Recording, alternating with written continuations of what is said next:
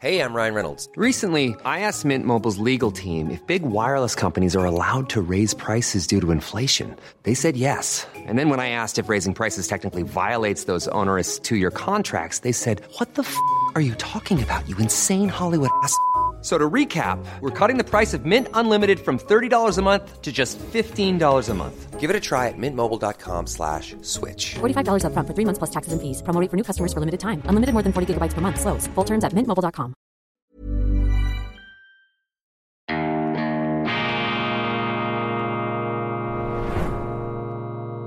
Diese Ausgabe von Weltwoche Daily wird Ihnen präsentiert von Kibun, dem Schweizer Pionier für gesundes Gehen und Stehen.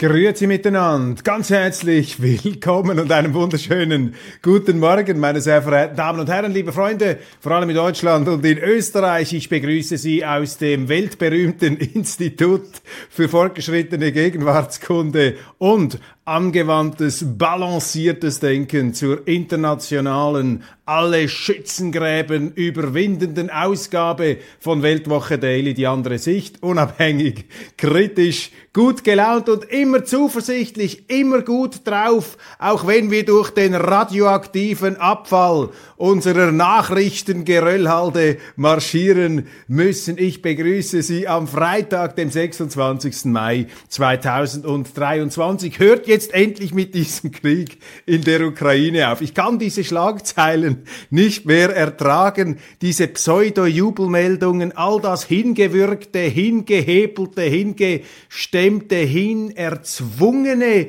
forcierte Zurechtschreiben der Situation. Man merkt den Journalisten richtig an, wie sie da gleichsam mit der Brechstange auf ihre Tastaturen einhämmern, um die Wirklichkeit, die sich ihrer Fantasie entzieht, doch noch irgendwie so hinzuhämmern, dass es dem entspricht, was sie uns seit über einem halben Jahr, seit einem Dreivierteljahr, im Grunde seit über einem Jahr da täglich ins Hirn einzuträufeln versuchen. Tatsache ist einfach, die Ukraine eilt jetzt hier nicht, wie sie immer geschrieben haben, von, von Sieg zu Sieg. Diese ganze Eskalationsspirale, die bringt nichts. Die Sanktionen haben auch nicht das gebracht, was man sich davon versprochen hat. Man hat sozusagen Putin versucht, in den äh, Fuß zu schießen, sich selber aber äh, anderthalb Lungenflügel dabei raus äh, selber geschossen. Also eine Art Selbstverletzung durch. Es ist, es ist einfach eine, ein fürchterliches Durcheinander und das Problem ist, dass wir gar nicht offen darüber reden. Es ist alles so verpolitisiert und als Journalist kritisiere ich hier vor allem die Journalisten, die Medien. Ich meine, das wäre doch die großartigste Zeit für uns Medien. Aber was machen wir? Man rennt da den Mächtigen hinterher. Und mir hat vor vielen Jahren einmal in einem Interview der amerikanische Chefredaktor Ben Bradley, Washington Post, Watergate-Affäre, der hat mir gesagt, wichtigster journalistischer Grundsatz, glauben Sie nie etwas, was Ihnen Ihre Regierung sagt.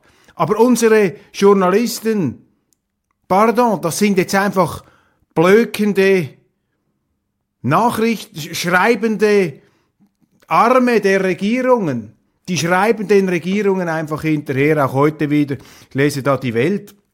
Und äh, ja, eben, also jetzt mit Bachmut, man äh, kommt da irgendwie nicht äh, an den Punkt, wo man zugeben kann, dass diese Schlacht, diese wichtige Schlacht für Zelensky, dass die fürchterlich hinten rausgegangen ist. Wo ist denn jetzt eigentlich diese Großoffensive, für die sie da Tausende von Euros bezahlen? Jeder Haushalt, jeder Mensch in Deutschland zahlt da Tausende, habe ich eine Erhebung gelesen, für diese Anstrengungen der Regierung, den Krieg der Amerikaner zu führen. Ganz wichtiger Punkt, Klaus von Donan, ich habe es in meiner gestrigen Sendung auch gesagt, in diesem Hamburger Podium der Körner Stiftung, äh, der Körperstiftung, Entschuldigung, da hat er äh, gesagt, Klaus von Donani, der frühere Bürgermeister, dass eben die amerikanischen Interessen nicht deckungsgleich sind mit den deutschen Interessen, mit den Interessen, in den Interessen Europas. Und auch innerhalb von Europa sind die Interessen unterschiedlich. Wir müssen aus diesem Krieg raus, wir müssen aus dieser Überheblichkeit raus, wir müssen aus dieser Scheinheiligkeit raus. Wir müssen wieder anfangen, ehrlich in den Spiegel zu schauen. Aus diesen Traumwelten, aus diesen grünen, linken Woke-Traumwelten, die jetzt ja sowieso an der Realität zerschellen. Wir sehen das in der ganzen Energiediskussion. Wir sehen das bei Robert Habeck, diesem Seewolf, diesem Raimund Harmsdorf, äh, diesem Schauspieler, diesem begnadeten Kinderbuchautor, der sich auf äh, wundersamen Wegen verirrt hat an die Spitze des deutschen Staates, dieser Robert Habeck, sicherlich ein charismatischer Redner und ein begabter, auch Menschenfänger. Ich will das überhaupt nicht bestreiten. Für mich ist ein Habeck nicht der große Übeltäter. Er ist das, er ist das Symptom einer Zeit der Frivolität, wo die Deutschen geglaubt haben, sich so etwas leisten zu können. Und bemerkenswert ist, dass die wichtigste Meldung des gestrigen Tages viel zu klein gefahren wird in ihren Medien, nämlich die Tatsache, die Meldung, dass Deutschland in eine Rezession gerutscht ist. Deutschland ist in die Rezession gerutscht. Das heißt, die Wirtschaft schrumpft, es geht nach hinten los. Das ist ein Symptom, ein Zeichen kolossalen Versagens der Politik, wenn ein Land wie Deutschland ein Wirtschaftskraftzentrum, sozusagen die Herzkammer der europäischen Wirtschaft, wenn die ein Herzkammerflimmern bekommt, wenn dieser Herzmuskel Schwächen zeigt, dann ist doch das Ausdruck der Tatsache, dass man politisch völlig auf dem falschen Weg ist. Und wo sind da jetzt eigentlich die kritischen Berichterstatter, die eine ehrliche Diskussion erzwingen und nicht einfach ähm, alles zudecken, zunebeln und all die kritisieren mit äh, völlig an den Haaren herbeigezogenen Vorwürfen, die da Kritik äußern. Ich meine, die Journalisten, sie arbeiten sich ab an den Reichsbürgern, sie arbeiten sich ab an der AfD, als ob das die großen Probleme von Deutschland wären. Deutschland ist in der Rezession, meine Damen und Herren. Sie haben das längst gemerkt. Haben Sie eigentlich die Politiker gemerkt? Die Politiker, deren Lohn ja sowieso auf sicher gestellt ist, die bekommen ihren Zapfen, auch wenn sie nichts mehr haben, wenn sie keinen Job mehr haben, die bekommen ihre lebenslangen Superrenten sowieso. Da haben sie auch nicht das gleiche Interesse zwischen der politischen Klasse und den Bürgern. Und man muss hier einfach mit der Demokratie wieder ernst machen. Das heißt, dass die Bürger ihre Verantwortung ernst nehmen müssen. Darf nicht einfach irgendeine eine Wahlliste reinschmeißen, wenn man glaubt, ja, da können wir dann das Klima retten. Das ist auch der Ausdruck einer fürchterlichen Oberflächlichkeit des deutschen Wählers. Meine Damen und Herren, ich bin enttäuscht als Schweizer, dass Sie das zugelassen haben. Denn Deutschland ist auch für die Schweiz wichtig. Wenn Deutschland abschmiert, dann hat auch die Schweiz ein Problem. Aber ich sage jetzt gleich etwas Tröstliches. Deutschland ist in der Rezession.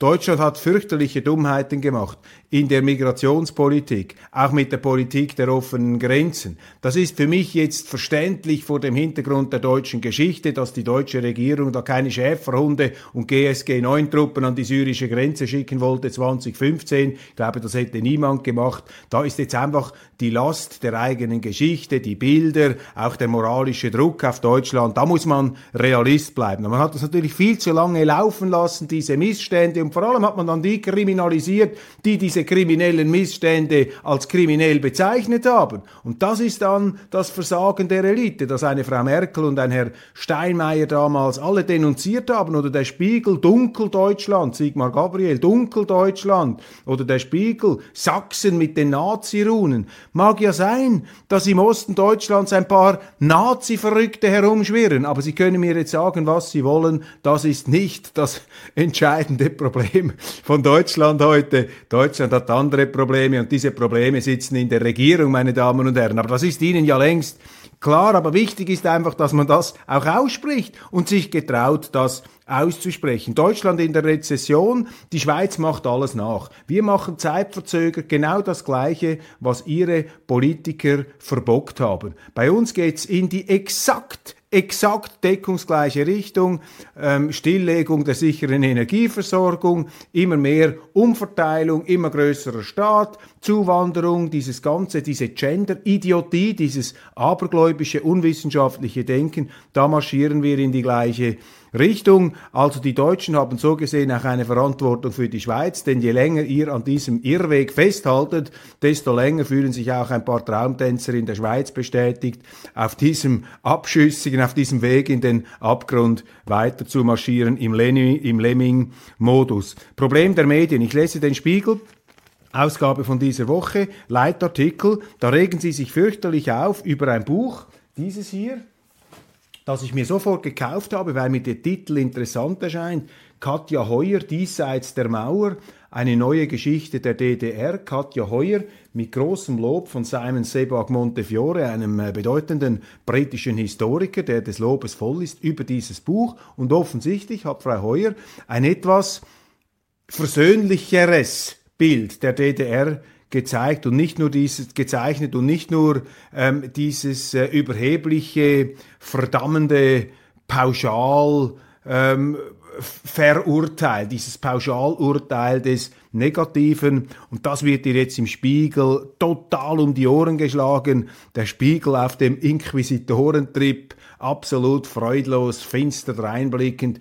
Die Geschichte lässt sich nicht abschütteln, sie klebt an uns und sie wird nicht besser, indem man das Dunkle ignoriert oder schönredet. Vergangenheit ist komplex, keine Frage, es gibt immer wieder neue Denkansätze. Mein Gott, was ist das für eine hochtrabende Heuchelei? Die Vergangenheit schönreden. Der Spiegel macht Woche für Woche nichts anderes, als dass er die Gegenwart schönredet, einen Herrn Habeck schön geredet hat, über Jahre hin hinweg alles schön redet, diesen Krieg schön redet, ähm, die, Demokraten in den äh, Vereinigten Staaten schön redet, Joe Biden. Ich meine, die Vergangenheit schön zu reden, ist weniger problematisch für ein Nachrichtenmagazin, als wenn sie permanent die Gegenwart schön reden und die Probleme nicht ansprechen, dafür Scheinprobleme zu Problemen machen. Ich meine, diese Überheblichkeit, dieses sich aufspreizen, das ist eben Gutmenschentum. Wir sind die Gralsüter der Geschichte.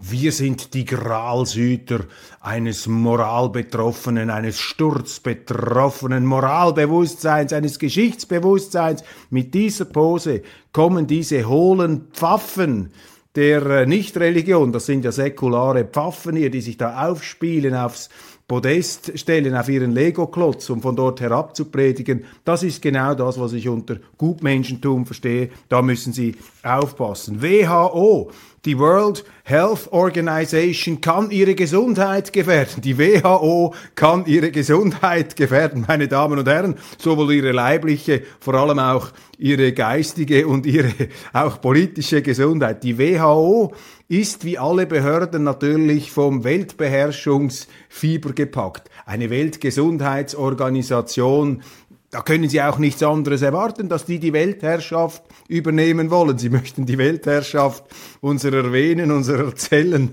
der Bazillen, unserer Atemwege. Sie möchten alles kontrollieren im Namen der Gesundheit. Das sind diese Gesundheits- Despoten. Und das Schlimme ist auch hier wieder total schön geredet von Medien wie dem Spiegel, die sich da scheinheilig und heuchlerisch über die angeblich schönfärberischen Geschichtsbetrachtungen einer offenbar hochtalentierten Historikerin da beschwören, aufblähen und empören. Aber ich meine, das hat man ja auch komplett ignoriert, diese WHO mit ihrem Chef. Die warnen jetzt schon vom neuen Killer-Virus, ein neues Killer-Virus im Anflug viel schlimmer als Corona. Wir müssen uns warm anziehen und selbstverständlich müssen wir alles machen, was uns die WHO diktiert. Und es gibt ja viele von Ihnen, die mir auch Zuschriften äh, jetzt geschickt haben. Setz dich mal mit dieser WHO auseinander, mit dieser informellen Pseudo-Weltdiktatur, da mit diesem Despotengremium. Ich habe darüber auch schon gesprochen. Ich finde das fürchterlich. Das sind für mich nicht demokratisch legitimierte Organisationen. Das sind so Überfliegerinstitutionen,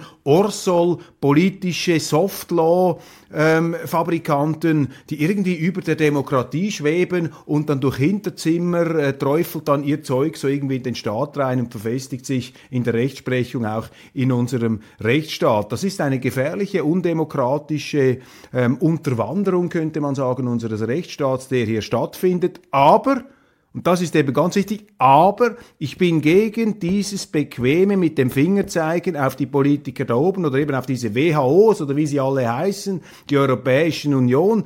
Ja, wenn man sich darüber aufregt, ja, dann muss man in der Demokratie halt selber in die Hosen steigen und muss seine Verantwortung als Bürger wahrnehmen. Und wenn man das Gefühl hat, man hat nur noch Flaschen oben, die regieren,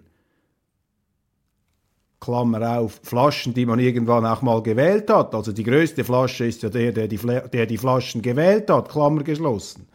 Aber wenn man das Gefühl hat, dass diese Flaschen da oben regieren, ja, dann muss man ja erst recht dagegen antreten und etwas unternehmen. Da müssen sie halt in Deutschland oder in Österreich dafür kämpfen, dass sie wie in der Schweiz die direkte Demokratie bekommen.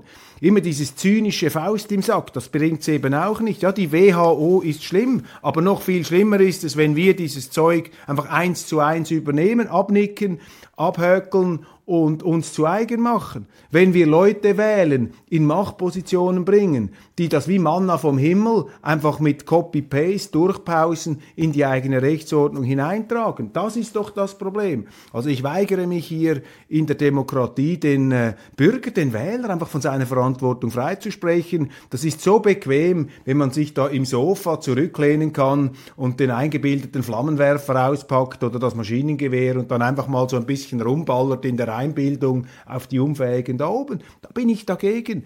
Demokratie heißt, dass man sich aktiv engagiert, dass man auch die Widerstände auf sich nimmt, dass sie auch Nachteile in Kauf nehmen und das ist wichtig und das ist die Demokratie. Und wenn das äh, Volk, wenn die Bürger nicht mehr sich engagieren für die Demokratie, also wenn das Demos sich aus der Demokratie verabschiedet, dann bleibt nur noch die Kratie übrig. Dann haben Sie das, was die Europäische Union ist, nämlich die reine Herrschaft ohne Demos, ohne Volk. Und das ist dann eine ganz gefährliche Situation, aber die brockt man sich selber ein. Also bitte, ich appelliere hier an Ihre demokratische, kritische ähm, Selbstwahrnehmung und nicht einfach an dieses äh, bequeme, äh, zynische Gefühl. Viel zu viele Journalisten, auch Portale, ähm, sind ja hochvirtuos darin, eben den Flammenwerfer, den rhetorischen Flammenwerfer auszupacken und da einen nach dem anderen da virtuos zu zerlegen. Da können die deutschen äh, Journalisten und äh, Medienmacher ja nicht äh, virtuos genug sein in dieser Zerlegung und die Eloquenz ist äh, fast schon wieder bewundernswert. Aber am Ende des Tages muss man die Leute, muss man selber ähm, hier Many of us have those stubborn pounds that seem impossible to lose, no matter how good we eat or how hard we work out. My solution is PlushCare. PlushCare is a leading telehealth provider with doctors who are there for you day and night to partner with you in your weight loss journey. They can prescribe FDA-approved weight loss medications like Wagovi and Zepbound for those who qualify. Plus, they accept most insurance plans. To get started, visit plushcare.com slash weight loss. That's plushcare.com slash weight loss. A lot can happen in three years, like a chatbot may be your new best friend. But what won't change? Needing health insurance. United Healthcare Tri Term Medical Plans, underwritten by Golden Rule Insurance Company, offer flexible, budget friendly coverage that lasts nearly three years in some states. Learn more at uh1.com. den Besen in die Hand nehmen und in der Demokratie wieder aufräumen, und zwar mit legalen demokratischen Mitteln. Dilettanten, Ideologen, Profiteure, die übelste aller Mischungen. Da geht's um diese Anhörung von Sta Habeck, Robert Habeck und dem Staatssekretär Philipp im Wirtschaftsausschuss. Daran erinnere ich mich nicht mehr. Ein wunderbares Drama der Selbstentzauberung. Es kommen jetzt einfach all diese Missstände im grünen Speckgürtel des deutschen Staats zum Vorschein. Wie da eben diese Grünen, diese Gutmenschenpolitiker, die übrigens oft auch Briefe nicht beantworten, die ihnen besorgte Unternehmer zuschicken, beispielsweise weil sie nicht mehr wissen, wie sie die Energierechnungen bezahlen sollen oder woher die Energie kommen ähm, soll. Ich habe mit einem bedeutenden Unternehmer gesprochen, der Robert Habeck mehrere Briefe geschrieben hat, nie eine Antwort bekommen hat. Da sehen Sie auch ähm, dieses Hochgefühl, diese Arroganz, ja eben diese, diese, diese fast messianisch-jesushaften Anwandlungen, ähm, die da bei den Grünen offensichtlich umgegriffen haben, seit sie vom Zaubertrank der Macht einen Schluck zu viel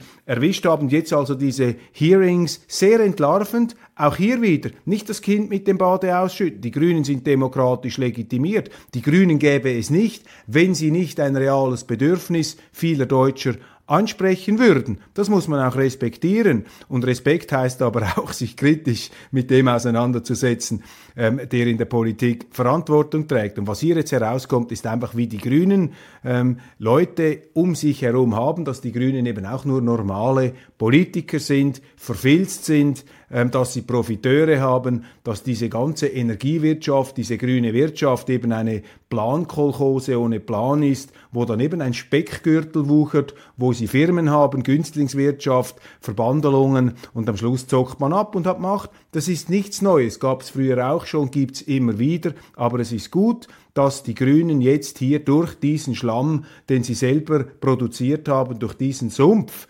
ähm, marschieren müssen, beziehungsweise in diesem Sumpf entlarvt werden. Das hat sicherlich eine heilsame Wirkung. Ich bin enttäuscht, über Ron DeSantis. Äh, seine Kandidaturlancierung ist wirklich nach hinten losgegangen. Auf Twitter wollte er die Sache ganz groß äh, anschieben und äh, dann ist die äh, Technik zusammengebrochen. Äh, beim nachfolgenden, etwas kleineren Event wirkte er unsicher. Auch sein Video für den ähm, Wahlkampf äh, fand ich uninspirierend. Also wie ein Regionalpolitiker auf einer zu großen Bühne. Ich habe dazu auch etwas geschrieben auf Weltwoche online. Ron DeSantis, ähm, der ja quasi als Gegenfigur zu Trump da hochstilisiert wurde. Und wir haben ja in der Weltwoche in der aktuellen einen Aufsatz von Neil Ferguson, dass eben Trump ähm, der nächste Präsident sein würde der Vereinigten Staaten. Ich bin da nicht so sicher. Ich weiß nicht, ob die amerikanischen Republikaner mit Trump gewinnen können aber sie können eben auch nicht ohne Trump gewinnen. Und das ist vielleicht etwas die Zwickmühle hier, dass in dieser äh, Seelenzerklüftung innerrepublikanisch am Schluss dann eben die ähm, für mich im Moment viel schlimmeren Demokraten ähm, da als äh, Sieger hervorgehen könnten. DeSantis, ja, macht eine unglückliche Figur.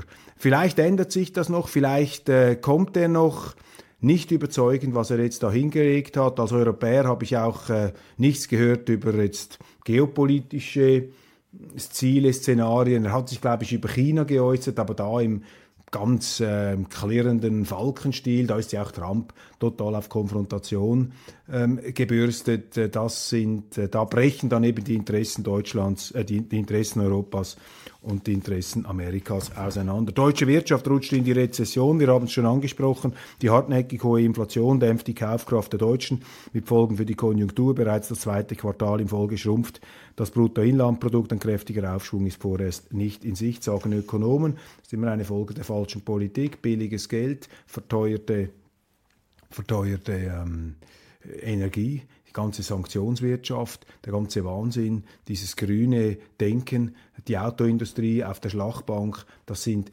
üb also übelste Fehlentwicklung und dann eine Migration, die viel mehr kostet, als sie bringt, die man sich auch nicht mehr leisten kann. Das ist klassische Dekadenz, ähm, die sie haben in Deutschland. Das ist äh, eine Politik, die ähm, mit, ähm, ja, mit Geld jongliert, das ihr nicht gehört. Das ist das typische Verhalten von reichen Erben, äh, die das ähm, Geld der Großeltern, die das mühselig aufgebaut haben, jetzt einfach mit beiden Händen zum Fenster rauswerfen. Meistens endet das erst dann, wenn kein Geld mehr da ist, weil im, beim Staat, das ist so ein Naturgesetz, haben sie nicht wie in der Firma ähm, ein frühes Nahtoderlebnis und äh, dieses Bankrottgefühl, dieses Damoklesschwert, der Staat ist ja unsterblich, der kann immer wieder mit Zwangsgebühren sich selber finanzieren und darum braucht es eben couragierte Politiker, die ihr Gegensteuer geben. Ich sehe die bei den Linken sowieso nicht, die wollen das ja, ähm, die predigen äh, sozusagen die falsche Medizin. Dann haben sie die FDP. Ja, halbherzig, rhetorisch vielleicht macht man etwas äh, dagegen, auch zum Teil sicherlich einzelne Maßnahmen, die man da versucht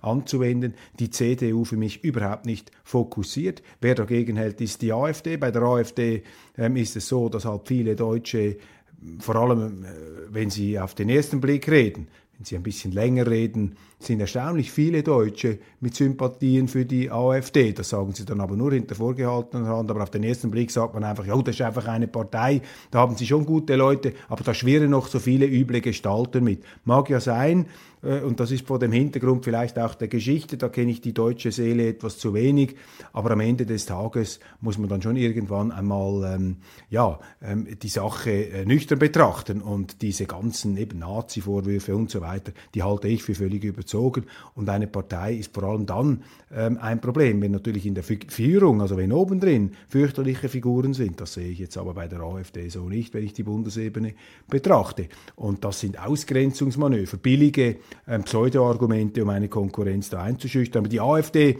weiß nicht, ob sie es da machen würde, wenn sie die Verantwortung hätte, aber zumindest rhetorisch halten die dagegen. Aber wenn sie so weitermachen in Deutschland, dann rutschen sie immer tiefer in diesen Sozialismus rein, dann braucht es wieder einen Gerhard Schröder oder wen auch immer, der hier mit einer Agenda-Politik aufräumt. Deutschland war ja zu Beginn der 2000er Jahre schon mal an diesem Punkt. George Soros äh, und Elon Musk. Elon Musk, der äh, Multimilliardär, einer der reichsten Menschen der Welt, vielleicht der reichste Mensch der Welt, das Unternehmergenie auf unterschiedlichsten ähm, Hochzeiten äh, tanzend hat. George Soros kritisiert den Investor und Politaktivisten, der lieber im Hintergrund bleibt. Und wenn Sie sagen, dass er lieber im Hintergrund bleibt, dann ist schon ein Portal, das sagt, das ist jetzt eine antisemitische Verschwörungstheorie. Es ist ja keine Verschwörungstheorie, es ist einfach so. Ähm, diese Open Society, äh, die da der George Soros unterhält und finanziert, die ist alles andere als offen. Ich habe das selber einmal erlebt. Ich habe George Soros interviewt. Ich habe dann das Interview bekommen, aber das war sehr, sehr schwierig weil wir mal einen Artikel in der Weltwoche drin hatten, ähm, der kritisiert hat, dokumentiert auf der Grundlage von Polizeiakten die Kriminalität der Roma in der Schweiz. Eine dramatische Zunahme auch der Kinderkriminalität, dass die Roma eben kriminelle ähm, Banden ihre Kinder einsetzen für Diebstähle. Wir haben darüber einen Artikel gehabt, sehr sorgfältig recherchiert und dieser Artikel hat beinahe dazu geführt, dass George Soros das mit mir bereits abgemachte Interview gecancelt hätte. Und das zeigt Ihnen einfach, dass das nicht eine Open Society ist, sondern eine Closed Closed Society, wo in aller Regel nur Gleichgesinnte mit Gleichgesinnten über Gleichgesinntes reden. Das ist das Problem. Und George Soros, das ist sein gutes Recht. Er darf sich engagieren. Er engagiert sich für die Abschaffung des Nationalstaats. Er möchte eine möglichst große EU. Er ist gegen Viktor Orban. Er ist gegen Regierungen, die sich eben diesem EU-Paternalismus äh, dem widersetzen, diesem Despotismus von oben.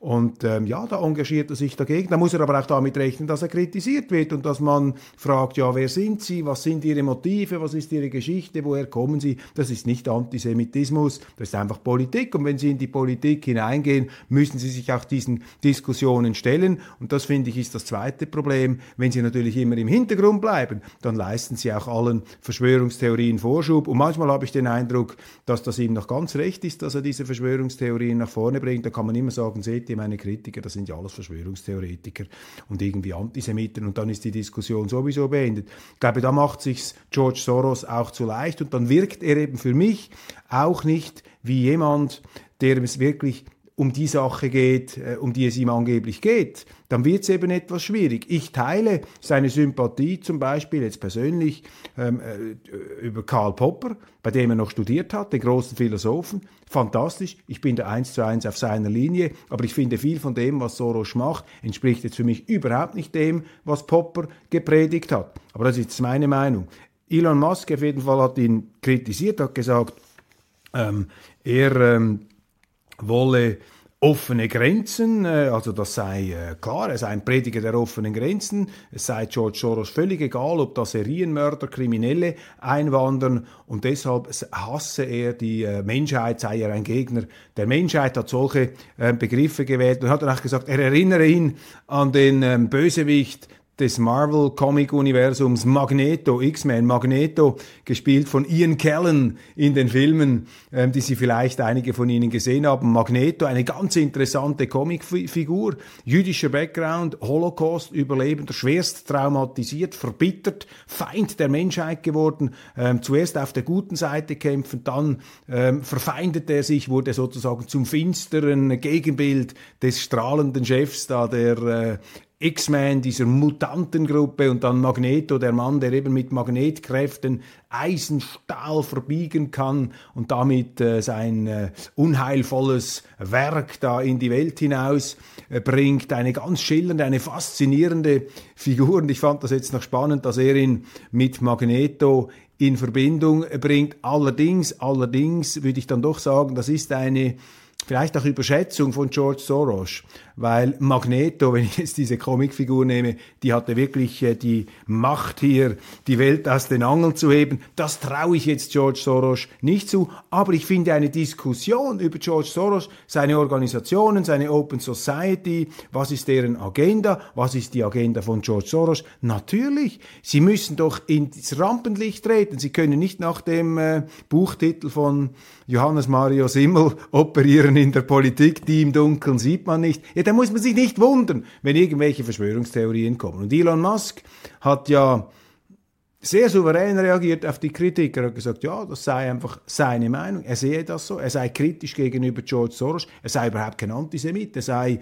ein Philosemit, ein Prosemit in dem Sinn. Er sei überhaupt nicht äh, in dieser äh, Schiene unterwegs, aber das sei halt seine Meinung und wenn das äh, etwas Geld kostet, dann würde er das auch sagen. Und das finde ich richtig. Und ich finde es auch richtig, dass man hellhörig ist und denkt, oh, da kommen jetzt antisemitische Töne hinein. Selbstverständlich vor dem Hintergrund der Geschichte muss man da sensibel bleiben, aber diese ähm, extrem äh, ja, Inkaufnahme vielleicht, diese Inkaufnahme des Entstehens von Verschwörungstheorien, indem man sich selber irgendwie so halb zurückhält, das wird dann eben auch immer wieder als Mittel eingesetzt, um eine Diskussion zu verhindern. Ich bin für die Diskussion, ich bin für die Kritik. Äh, man kann sich auch mal irren, man kann daneben hauen, aber dann kann man ja darüber reden, kann das richtigstellen und muss sich nicht da verschanzen in der eigenen äh, Dunkelkammer oder hinter den eigenen Millionen und dann quasi diese Diskussionen indirekt führen lassen. Und wenn die Open Society wirklich so open ist, wie sie vorgibt, ja, dann müsste doch ähm, jetzt George Soros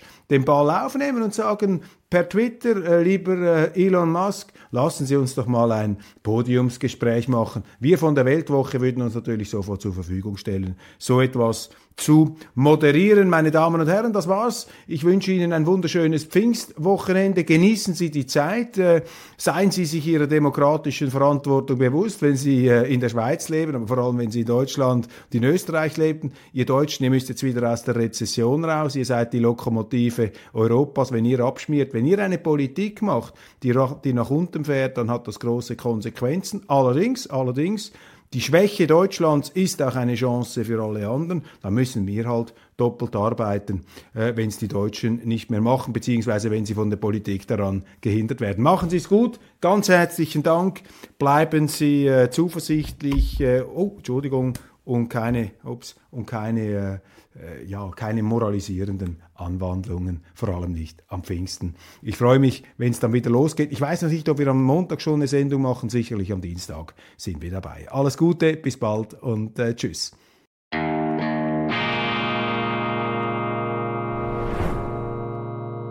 Diese Ausgabe von Weltwoche Daily wird Ihnen präsentiert von Kibun, dem Schweizer Pionier für gesundes Gehen und Stehen.